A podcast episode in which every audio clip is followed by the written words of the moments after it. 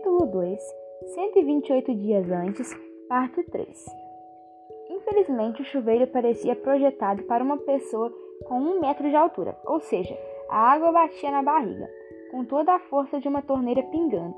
Para lavar o meu rosto, encharcado de suor, tive que afastar as pernas e me abaixar bastante.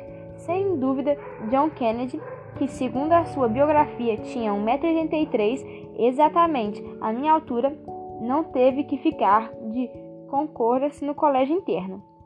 Não, isso era um horror completamente diferente. E enquanto o chuveiro molhava lentamente o meu corpo, eu me perguntei se poderia mesmo encontrar um grande talvez ali, ou se tinha cometido um enorme erro de julgamento. Quando saí do banheiro, a toalha enrolada na cintura, vi um cara baixinho e forte, com uma cabeleira castanha, arrastando uma gigantesca sacola verde militar para dentro do quarto. Ele tinha pouco mais de um metro e meio, mas era bem asperoso, como um Andonis em miniatura. Junto chegou e, cheio da fumaça de cigarro entranhada nele. Ótimo, pensei, estou prestes a conhecer meu colega de quarto. E estou pelado. Ele puxou a bolsa, fechou a porta e veio à minha direção. Eu sou Chip Martins, anunciou com uma voz grossa de locutor de rádio. E antes que eu pudesse responder, acrescentou: Eu apertaria sua mão, mas acho melhor você se concentrar em segurar essa toalha até vestir alguma roupa. Eu ri e acenei com a cabeça para ele. Isso é legal, não?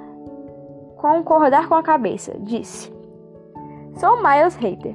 É um prazer, cara. Miles, como milhas? A percorrer antes de dormir? Perguntou. Hein? É um poema do Robert Frost. Nunca leu, leu nada dele? Fiz que não, com a cabeça. Sorte sua, ele sorriu. Peguei uma cueca limpa, um calção azul da Adidas e uma camiseta branca. Murmurei que voltava em um segundo e mergulhei de volta no banheiro. Que beleza, a primeira impressão. E, e aí, cadê seus pais? Perguntei do banheiro. Os meus pais? O meu pai está na Califórnia, talvez sentado na poltrona dele, talvez dirigindo o caminhão mas está bebendo com certeza, e minha mãe provavelmente está saindo agora mesmo do campus. Ah, deixei escapar, agora vestido sem saber como reagir a informação tão pessoais. Acho que não deveria ter perguntado se não queria saber. Chip pegou alguns lençóis e os jogou na cama de cima. Sempre ficou com a cama de cima. Espero que não se importe. Hum, não, para mim tanto faz. Vi que você decorou o lugar, comentou ele, com um gesto na direção do mapa mundi. Gostei e começou a listar os nomes dos países. Falava sem alterar o tom de voz, como se tivesse feito aquilo mil vezes antes. Afeganistão, Albânia, Andorra, Argélia, Argentina. E foi e por aí foi. Terminou a letra A, antes de virar e perceber minha expressão incrédula. Posso continuar, mas provavelmente você vai ficar entediado. Aprendi essas coisas no verão.